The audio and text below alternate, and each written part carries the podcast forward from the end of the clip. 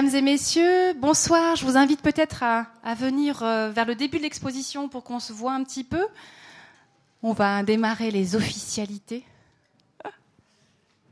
On n'est pas très officiel. enfin voilà. On va vous raconter deux, trois choses sur cette euh, exposition. Voilà, alors bienvenue à toutes et à tous. Ça nous fait très plaisir de vous voir si nombreux pour ce vernissage de photographie de Fernand Perret, une euh, exposition qu'on a appelée industrielle. Euh, et puis, bienvenue et puis surtout bonne année à tous. Je suis ravie de démarrer la saison en votre compagnie. Donc je vous rappelle, cette soirée se déroulera en deux temps. Euh, là maintenant, c'est le vernissage de l'exposition, et puis ensuite à 20h15, ce sera la conférence de François Ebel, euh, qui est euh, juste là avec nous, aux côtés d'ailleurs de, je vais, je dans le désordre, c'était pas prévu comme ça, mais de Michael von Grafenried, qui sera notre conférencier du 13 février, euh, la conférence qui ouvrira la prochaine nuit de la photo, dont on vous parlera encore euh, longuement. Justement, j'en profite pour remercier euh, tout le comité de la nuit de la photo. Euh, je vous rappelle que cette exposition, cette, la conférence qui suivra, s'inscrivent dans le partenariat avec la Nuit de la Photo, dont on, vivra la cinquième édition le 13 février prochain, je l'ai dit, euh, avec justement la conférence de, de Michael von Grafenried.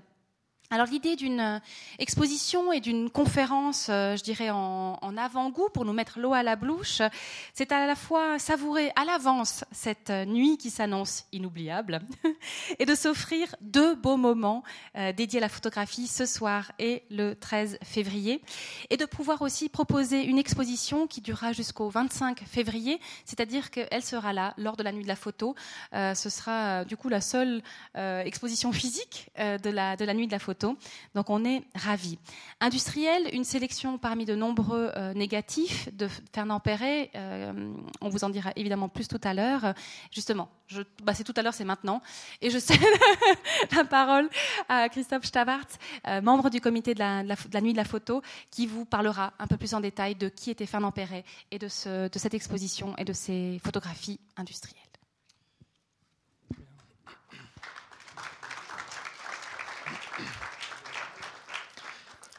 Merci beaucoup euh, Marie-Thérèse. Alors pourquoi une exposition consacrée à Fernand Perret? Alors, le choix d'exposer Fernand Perret découle du choix en fait du conférencier de ce soir, François Ebel, comme euh, Marie-Thérèse Bonadonna l'a rappelé. C'est à Arles, dans le cadre des prestigieuses rencontres d'Arles, euh, rencontres photographiques d'Arles, que s'est nouée la relation avec lui. François Ebel a longtemps présidé cette manifestation internationale et il est aujourd'hui le directeur artistique de Photo Industria, un nouveau festival entièrement dédié à la photographie industrielle qui se tient en Italie, à Bologne, et qui a vécu l'an dernier sa deuxième édition. Alors notre volonté était de trouver un accrochage entrant en résonance avec cette thématique, la photographie industrielle, qui sera au cœur de son intervention euh, tout à l'heure. Or très rapidement, nos yeux se sont tournés vers notre région, dont l'histoire, comme on le sait, est intrinsèquement liée à l'activité et au développement industriel. Et très rapidement aussi, nos yeux se sont tournés vers le fonds Fernand Perret, conservé depuis 1989 par la bibliothèque de la ville de La Chaux-de-Fonds. Ce fonds, riche de près de 100 000 photographies, est un véritable trésor. On y trouve des images réalisées entre 1932 et 1989. Elles couvrent un nombre impressionnant de domaines et constituent à ce titre une mine de renseignements visuels sur cette période révolue du XXe siècle. Fernand Perret est né en 1915 et après avoir suivi une formation de photographe à Saint-Imier et à Berne, il s'installe à la Chaux-de-Fonds qu'il ne quittera plus. Il participera comme photographe à la réalisation de multiples ouvrages dédiés à notre région, j'en cite quelques-uns, l'histoire de la Chaux-de-Fonds inscrite dans ses rues, Monuments d'art et d'histoire du canton de Neuchâtel, Le Locle, Cité de la Précision. Il réalisera aussi divers reportages en Afrique pour le compte de la mission protestante de Paris, notamment à Madagascar, au Rwanda et au Togo. Et, et c'est ce qui nous intéressait au premier chef, il a été très régulièrement engagé comme photographe industriel pour le compte de firmes installées dans notre région. Alors, comment regarder les images de Fernand Perret? Comment les aborder? Il est, je crois, nécessaire d'entrée de jeu de dissiper certains malentendus en précisant ce qu'on entend exactement par photographie industrielle. Cette notion recouvre en vérité plusieurs pratiques et il est important de les distinguer pour pouvoir bien appréhender les photographies de Perret, savoir quel regard porter sur elles. Pour faire court et simple, je fais la distinction entre deux catégories et je me permets d'inverser la chronologie. Si l'on pense à la photographie industrielle aujourd'hui, on pense certainement à des travaux sur le monde industriel. Des travaux réalisés par des photographes qui sont des artistes à part entière, indépendants et qui s'emparent très subjectivement d'un sujet industriel dans une perspective critique ou esthétique. Je cite un exemple contemporain pour illustrer cette première catégorie. Il s'agit du photographe euh, canadien que vous connaissez peut-être, Edward Burtinsky. Il a réalisé il y a quelques années une, série impressionnante qui, sous le titre Paysages manufacturés. Il a parcouru le monde à la recherche de sites industriels qui, ont qui sont particulièrement grandioses et qui témoignent de l'impact des activités humaines sur notre environnement. Il y a par exemple le chantier titanesque du barrage des Trois Gorges sur le Yangtze en Chine. Il y a les serres industrielles qui recouvrent des dizaines de milliers d'hectares dans le sud de l'Espagne. Il y a un cimetière de paquebots au Bangladesh où l'on désosse les épaves, etc., etc. Cette enquête vaut par la qualité esthétique des photographies qu'elle réunit, elle vaut aussi par le discours engagé qui l'accompagne. Elle est le fruit d'un artiste libre, d'un véritable auteur qui exprime un point de vue sur le monde. Toutefois, cet exemple n'est pas représentatif de ce que la photographie industrielle fut très longtemps, et ce qu'elle continue à être aussi d'ailleurs. Originellement, ce genre photographique correspond pour l'essentiel à un art de commande. Des photographes sont mandatés directement par des entreprises qui ont besoin de prise de vue à différentes fins. Élaborer une brochure publicitaire, réaliser le catalogue des produits de l'entreprise, illustrer une publication commémorative, etc., etc. Les photographies dans cette logique-là sont destinées à servir la communication d'une entreprise. Nous parlions auparavant au sujet de la première catégorie d'une photographie sur le monde industriel. Nous avons ici affaire à une photographie pour le monde industriel. Et c'est sans doute cette dimension qui a longtemps et durablement saboté l'image que l'on pouvait se faire de cette pratique. Quel intérêt peuvent en effet représenter des images de commande réalisées docilement par des photographes condamnés à appliquer à la lettre les exigences d'un commanditaire? Ce qu'on aime chez le photographe de nos jours, c'est son indépendance d'esprit, l'acuité de son regard, la liberté de son propos, l'envergure artistique de son travail. Tout ce qui semble a priori devoir faire défaut au photographe industriel, entendu dans son sens traditionnel. Où Fernand Pérez situe-t-il dans ce tableau général? Il appartient, et cela ne fait pas l'ombre d'un doute, à la deuxième catégorie. L'ensemble des photographies qu'il a réalisées en lien avec le monde industriel provient majoritairement de commandes passées par des entreprises de la région entre les années 40 et les années 80. J'en cite quelques-unes que l'on retrouve dans l'exposition. Portescap, Fabrique d'assortiments réunis, Longines, Movado, Vulcain, Philips aussi. Et il est vrai que nous avons, avec Fernand Perret, le cas d'un photographe qui se met au service du monde qu'il fixe sur sa pellicule. Il serait absolument vain de vouloir chercher dans ces images une dimension critique, une réflexion par exemple sur les conditions de travail, sur l'aliénation de l'ouvrier ou sur la lutte des classes, qui sait. Ce qu'on découvre, c'est un monde parfaitement serein où le travail est magnifié, glorifié. Les employés sont à l'ouvrage, ils travaillent avec beaucoup de minutie et de zèle, font corps avec les machines qu'ils manœuvrent. Pas une lézarde dans l'édifice. On est à des lieux de l'atmosphère qui règne, par exemple, dans les temps modernes de Charlie Chaplin.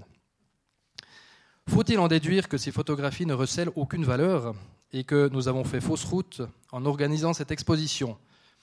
Évidemment, non. La photographie industrielle comme art de commande est depuis quelques années l'objet d'une curiosité renouvelée. Le festival de Bologne, dont nous parlera certainement M. Hebel, en témoigne. On assiste un peu au même phénomène que l'on a connu et que l'on connaît concernant les sites et les bâtiments industriels. Jusque dans les années 70-80, ces bâtiments ne représentaient aucun intérêt. Quand ils étaient désertés, on les vouait aux gémonies et si possible à la destruction. Or, de nos jours, on est souvent aux petits soins pour eux, on les classe, on les restaure, on les réaffecte, on en fait un argument touristique. Bref, notre regard a radicalement changé à leur égard. Et c'est exactement ce qui est en train de se produire pour la photographie industrielle. Il a fallu que s'opère une petite révolution dans notre regard pour que cette pratique attire soudainement notre attention. Du coup, comment regarder les images de Fernand Perret et que devons-nous y chercher? J'aimerais souligner deux éléments. Premièrement, il s'avère intéressant de considérer ces photographies comme des documents historiques. Bien sûr, il y a quelque chose de biaisé dans ce qu'elles mettent en lumière, cela en raison de leur visée publicitaire, hein, comme on l'a relevé tout à l'heure. Mais en dépit de cela, il n'en demeure pas moins qu'elles portent témoignage d'un monde qui n'est plus et qu'elles en dévoilent d'innombrables facettes. Les types de professions, les types de gestes liés à ces professions, l'organisation du travail en atelier, le rôle respectif des femmes et des hommes, les types de machines utilisées, les habitudes vestimentaires, etc. etc. Ainsi, chez Fernand Perret, on découvrira avec intérêt la fabrication à l'ancienne des cadrans et des spiraux, la chaîne de montage des téléviseurs Philips, ça se faisait en partie à la chaux de fond, des, téléviseurs qui nous paraissent franchement euh, préhistoriques, le travail des ouvriers qui s'activent autour d'une vieille rotative, enfin, à vous de découvrir ces, ces différentes scènes. Une deuxième dimension intéressante est la dimension esthétique. Bien entendu, toutes les photographies industrielles que l'on redécouvre aujourd'hui ne sont pas des merveilles du point de vue artistique. Et il serait absolument déplacé de faire des photographies de Perret, de petits chefs-d'œuvre ignorés à tort pendant des décennies. Néanmoins, il faut reconnaître qu'avec Perret, nous avons affaire à un photographe talentueux, et même si ses cadrages, ses angles de vue, ses jeux avec la lumière ne sont pas révolutionnaires ni avant-gardistes, il faut lui reconnaître une réelle maîtrise de son art. Regardez par exemple les images réalisées à la Syrie des éplatures. Sont absolument remarquables du point de vue de l'équilibre qu'il parvient à instituer entre l'homme, la machine et les entassements de bois. Regardez aussi attentivement les intérieurs d'ateliers, avec leurs lignes de fuite qui leur donnent des, accents d'infini, ou d'autres ateliers encore où les machines saturent littéralement l'espace, recouvrant pratiquement les ouvriers. On pourrait multiplier les exemples, à vous de les découvrir. Juste une, dernière remarque quant à l'organisation de l'exposition. Quels sont les principes qui ont été appliqués? Alors il faut savoir qu'on euh, n'a pas choisi d'appliquer ici un principe chronologique, mais euh, de superposer deux logiques, l'une thématique et l'une esthétique. Hein, euh, par exemple, vous verrez des groupes de photos où on a les ateliers Philips, d'autres groupes de photos où, qui sont plutôt dévolus, par exemple, à des portraits ou d'autres à des, scènes d'atelier. alors ce, ce, parti pris L'exposition est peut-être discutable, mais c'est ce qui nous a euh, paru le plus, euh, plus à même de mettre en valeur le, travail de, Perret. J'aimerais encore euh, remercier différentes personnes qui ont contribué à la réalisation de cette exposition. Bien sûr, le Club 44 avec Marie-Thérèse Bonadonna, et puis son régisseur, Joël Morand, qui n'a pas compté son temps pour réaliser l'accrochage. C'était mardi soir, mardi soir jusque, jusque tard. Je le remercie infiniment. Euh, on remerciera également la bibliothèque de la ville de la Chaux-de-Fonds par son directeur Jacques-André Humer, par euh, sa responsable du département audiovisuel Aude Joseph, et aussi, euh, je ne manquerai pas de nommer Gilles Taillard qui, s'est mis, qui est présent qui s'est mis à notre disposition régulièrement pour faire le choix des photographies. J'aimerais aussi remercier Evelyne Perrou qui s'est occupée des, des, tirages et qui a euh, qui a aussi participé à l'élaboration de, l'exposition dans, dans, le dispositif. Peut-être juste oh, j'ai encore, encore une minute, c'est bon. Euh, Marie-Thérèse Bonadonna l'a rappelé en, introduction, hein, cette exposition est, liée bien sûr à la conférence de ce soir, mais elle est aussi liée à la nuit de la photo qui aura lieu euh, samedi 13 février prochain donc j'aimerais juste rappeler un, certain nombre de choses et puis faire la, promotion de cette manifestation en espérant que vous serez toutes et tous euh, présentes ce soir-là. Donc le, déroulement de la soirée se, passe de la, façon suivante. Euh, la nuit est ouverte par une conférence à 17h15 ici, qui sera cette année donnée par euh, Michael von Grafenried et qui, qui, nous parlera du grand photographe d'origine suisse, Robert Frank, avec qui il a tissé une relation euh, très importante euh, au cours de ces dernières décennies. Donc il nous parlera de la trajectoire de Robert Frank, mais aussi de, sa complicité avec lui. Euh, et suite à la conférence, à partir de 19h, dans différents lieux de la ville, les projections démarrent. Ce sont 30 séries cette année qui sont prévues au programme. Vous pourrez vous circuler à, la chaux de fond. les sites concernés sont le Club 44, le musée d'horlogerie, le musée d'histoire. Il y a une projection extérieure euh, dans le parc des musées. Il y a encore le cinéma ABC, le théâtre ABC, le temple allemand et puis l'OLA de l'école du secteur tertiaire, euh, l'Esther. Donc un beau programme. Projection dure jusqu'à minuit. Les spectateurs, pendant toute la soirée, peuvent euh, se, apprécier les travaux des photographes, voter, et puis à minuit, à l'OLA de l'Esther cette année, on connaîtra le, lauréat de cette cinquième édition de la nuit de la photo. Voilà, nous aurions voulu vous distribuer un, flyer ce soir, mais nous avons connu quelques, quelques problèmes, donc il vous arrivera certainement par courrier, vu vos, affiliations à tout le monde culturel de la Chaux-de-Fonds. si jamais si vous êtes impatient de, découvrir ce programme, rendez-vous sur le site de la Nuit de la Photo, euh, qui est, euh, dont s'occupe Michael Morel avec beaucoup de talent et euh, les graphistes Supero. Donc vous, vous découvrirez sur le site www.nuitdelaphoto.ch toute la programmation de cette cinquième édition. Voilà, je vous remercie beaucoup et je vous souhaite une très belle soirée.